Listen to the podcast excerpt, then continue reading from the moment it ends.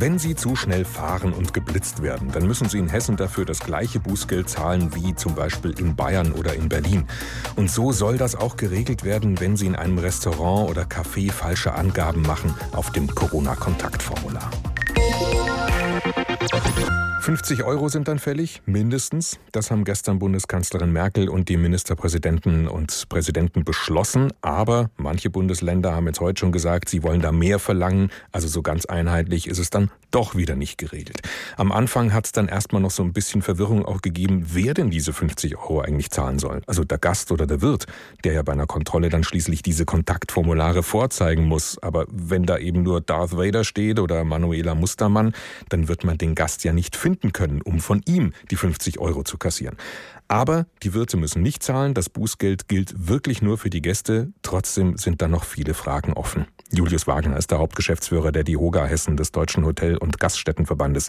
Guten Tag, Herr Wagner. Guten Tag, Herr Höhmann. Hallo. Das Bußgeld müssen also die Gäste zahlen, die falsche Angaben machen. Das heißt aber doch dann, die Gastwirte müssen das konsequent kontrollieren. Wie sollen das gehen?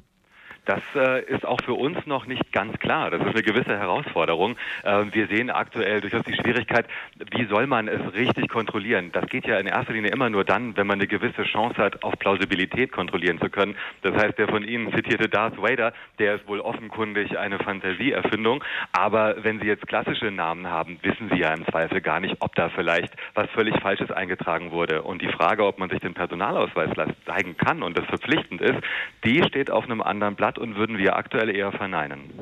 Also das äh, dürfen die Wirte eigentlich nicht, ne, im Personalausweis verlangen. Genau, das sehen wir nicht. Also das ist ja durchaus eine hoheitliche Angelegenheit, den Personalausweis zu verlangen. Fragen kann man immer, das ist gar mhm. keine Frage. Aber äh, das verpflichtend zu machen, welche Möglichkeiten der Durchsetzung hätte man im Weigerungsfall, am Ende zieht immer nur eins, wenn es so gar nicht funktioniert, dann äh, muss tatsächlich auch der Gastwirt vom Hausrecht Gebrauch machen und die Gäste dann leider des Lokals verweisen. Und meinen Sie, das wird wirklich durchgezogen? Also ich weiß, wir wissen aus Einzelfällen, dass das tatsächlich stattfindet. Ähm, da sind Wirte schon aufgebracht über renitente Weigerungen, denn die haben sich das ja auch nicht ausgesucht. Also es gibt nur fröhlichere Aufgaben für die Gastwirte, als Diskussionen zu führen oder eben die Daten sorgsam auch zu archivieren. Das gibt es. Es ist sicherlich nicht der Standardfall. Also ich glaube, es gehört wenig in den gastronomischen und auch in den Alltag der Gäste, ähm, dass man hier so harte Maßnahmen auffährt.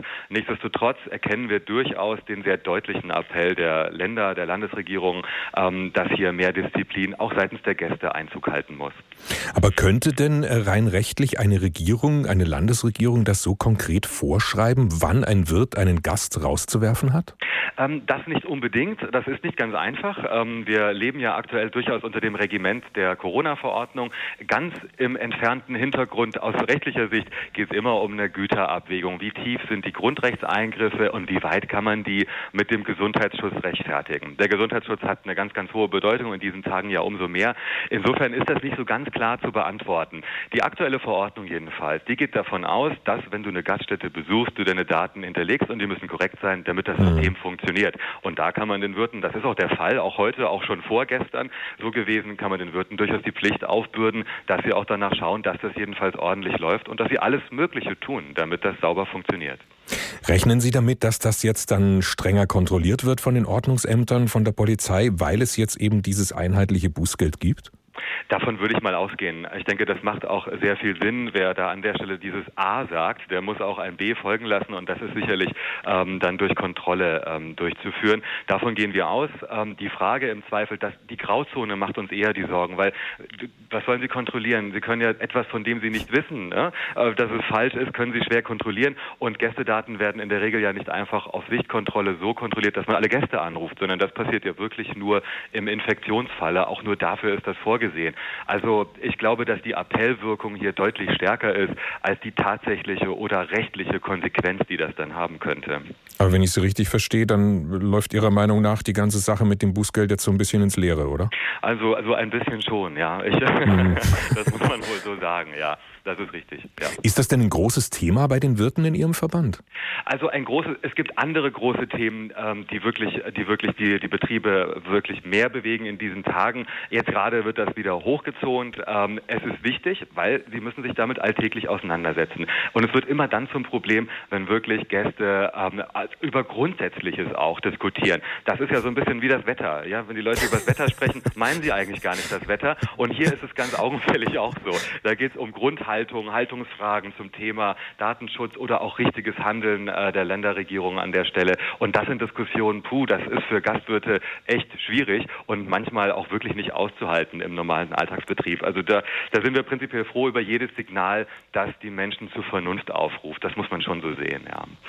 Das ist die Seite, was die Gäste angeht. Wie läuft es auf der anderen Seite generell mit den Kontaktformularen? Also das haben im Sommer ja viele Wirte zum Teil noch ziemlich lax gemacht. Ist ja. das besser geworden? Ja, also äh, in der Tat, so wirklich besser geworden äh, ist das nicht. Eine gewisse Laxheit ist in den Sommermonaten durchaus eingekehrt. Das mag zum einen Teil an der hohen Geschäftigkeit äh, in den Außengastronomien gelegen haben, zum anderen aber auch, dass insgesamt die Disziplin ein bisschen nachgelassen hat in der gesamten Bevölkerung. Ich glaube, dass das jetzt wieder anzieht, auch mit steigenden Zahlen, mit steigender Sorge. Steigende Sorge bei den Gastwirten ist immer Horrorszenarien wie Einschränkungen des Betriebes, eventuell bis hin zu Teillockdowns.